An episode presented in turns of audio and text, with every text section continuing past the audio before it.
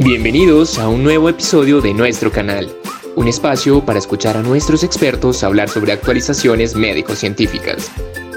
Hoy hablaremos sobre vitaminas neurotrópicas, diferencias entre dosis y principio de separación.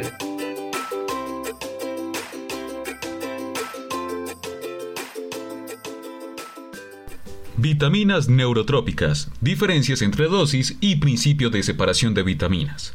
Vitaminas B neurotrópicas y sus deficiencias.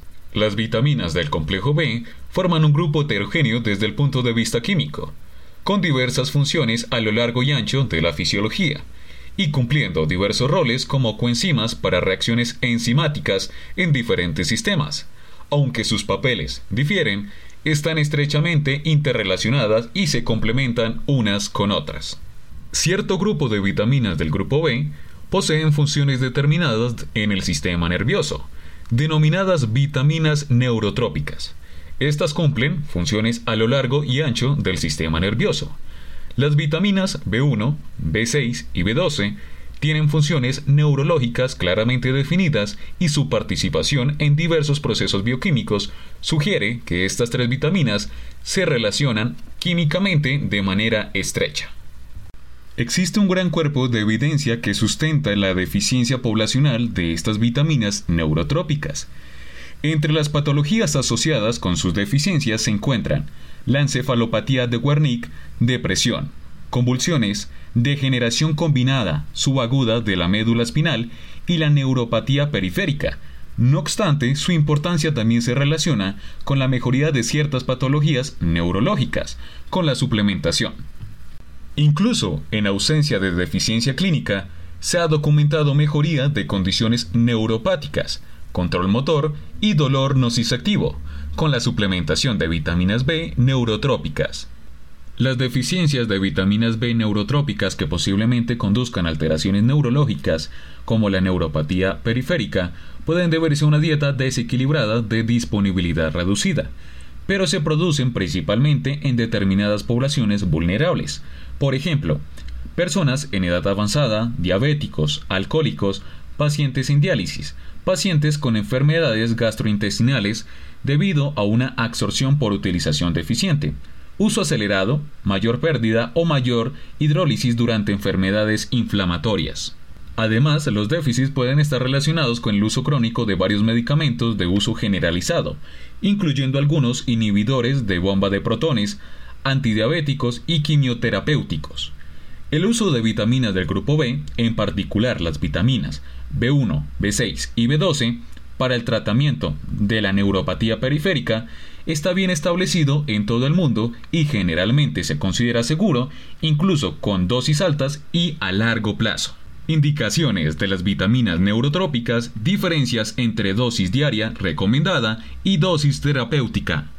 Numerosos productos alimenticios y suplementos vitamínicos pueden contener diversas cantidades de vitaminas del complejo B, sin embargo, resulta de vital importancia reconocer que la dosis contenida en estos productos nutricionales suelen atener a las recomendaciones de consumo diario de vitaminas y minerales, más no a dosis terapéuticas para indicaciones específicas en patologías. Por ejemplo, de origen nervioso, como en el caso particular de las vitaminas B, neurotrópicas y neuropatía periférica. Las vitaminas B neurotrópicas B1, B6 y B12 juegan un rol como coenzimas y más allá del sistema nervioso. Estas vitaminas contribuyen al mantenimiento de un sistema nervioso sano, lo cual queda demostrado en las enfermedades neurológicas relacionadas con la deficiencia de una o varias de estas vitaminas. Diferentes condiciones neurológicas, en especial aquellas que conducen a neuropatía periférica, de diferente etiología mejoran con el uso de las vitaminas B neurotropas a través de los siguientes mecanismos.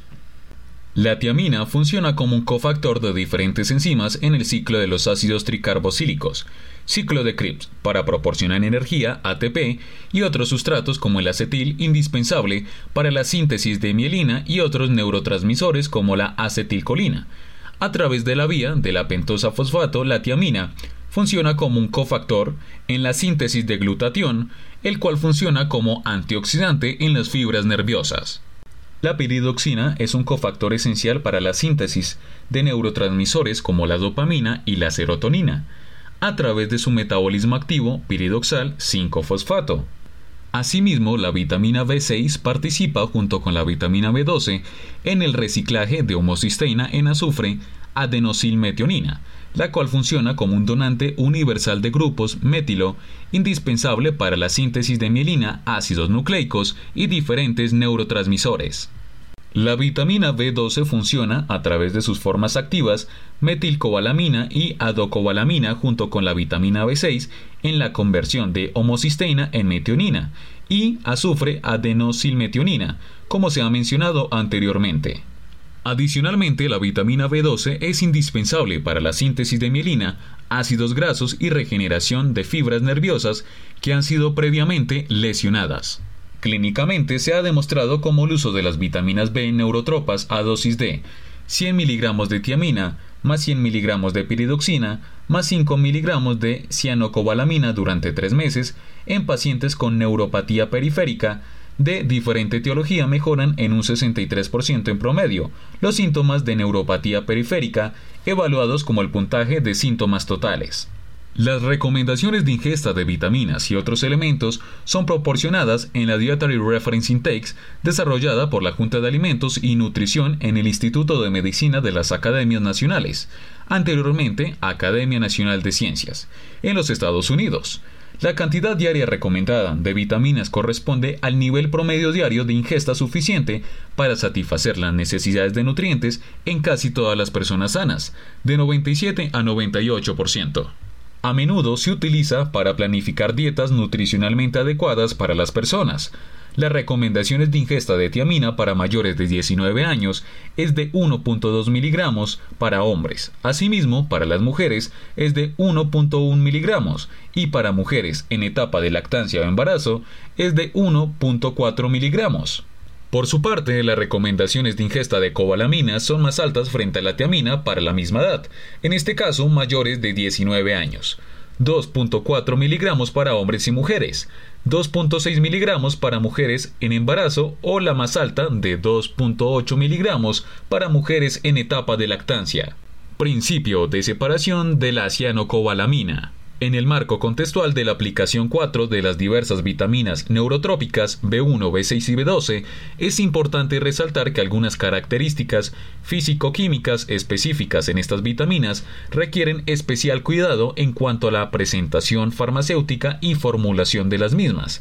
En general, muchos factores físico-químicos pueden tener un efecto negativo sobre la estabilidad de las vitaminas. Las vitaminas hidrosolubles son propensas a degradarse en soluciones, particularmente cuando se exponen a la luz.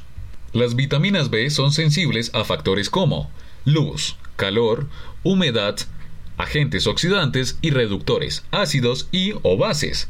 Existe un gran cuerpo de evidencia sobre la escasa estabilidad de la vitamina B12 y se ha informado que el pH óptimo para la estabilidad de esta vitamina es un valor de pH de 4 a 6,5. Es bien sabido que las soluciones acuosas de cianocobalamina son fotolizables y algunas vitaminas B y C aceleran la fotodegradación. En otro estudio se fotolizaron soluciones acuosas de cianocobalamina en presencia de vitaminas individuales B, tiamina, riboflavina, nicotinamida y piridoxina y vitamina C, ácido ascórbico, bajo una lámpara fluorescente de vapor de mercurio a alta presión. Los resultados indicaron que la cianocobalamina cambia a hidroxicobalamina. La riboflavina se degrada a 4-metil-5 beta hidrocietil tiazol y 2-metil-4 La riboflavina se sustituye parcialmente con forminmetilflavina, lumicroma, lumiflavina y carboximetilavin. El ácido ascórbico se oxida a ácido deshidroascórbico y la micotinamida y piridoxina no se degradan en absoluto. Concluyeron que todas estas reacciones dependen del pH y que un valor de pH alrededor de 4 es óptimo para la fotoestabilidad de todas las vitaminas B y C en preparaciones farmacéuticas. Aunque previamente se ha informado de la escasa estabilidad de la vitamina B12, se comercializan determinadas formulaciones parenterales combinando esta vitamina con otras, especialmente tiamina y piridoxina. Se ha detectado que algunos fabricantes usan excedentes altos con sus formulaciones protegidas contra la luz para compensar los problemas de inestabilidad de la vitamina B12. Estos hallazgos, junto con el interés de la combinación de vitaminas, desencadenaron un estudio de la incompatibilidad de la cianocobalamina en formulaciones protegidas contra la luz, para probar el efecto general de las vitaminas B1 y B6 sobre la estabilidad de la cianocobalamina en concentraciones parenterales comercializadas y también para estudiar el efecto de algunos agentes estabilizantes y designar formulaciones y condiciones de almacenamiento adecuadas. En un estudio se investigó primero la estabilidad de algunas formulaciones comerciales y luego se diseñaron y prepararon formulaciones parenterales utilizando algunos aditivos estabilizantes como agentes quelantes, cordisolventes o agentes ajustores de tonicidad antioxidantes y diferentes soluciones buffer.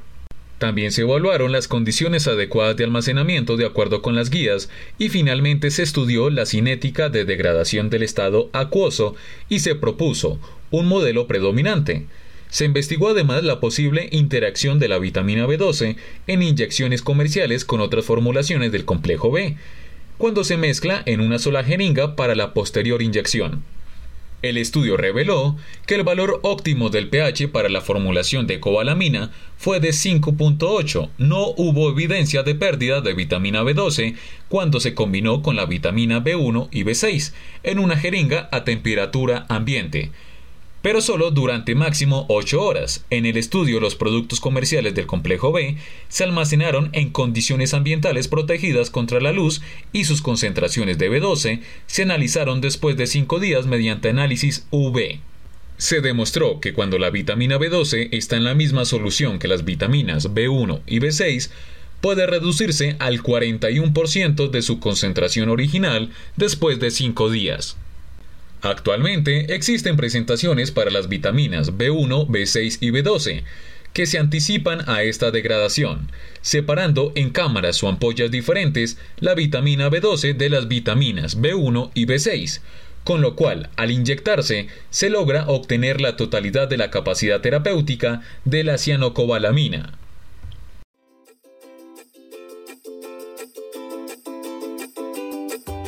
Este contenido está destinado exclusivamente a profesionales de la salud. Los esperamos en un próximo podcast.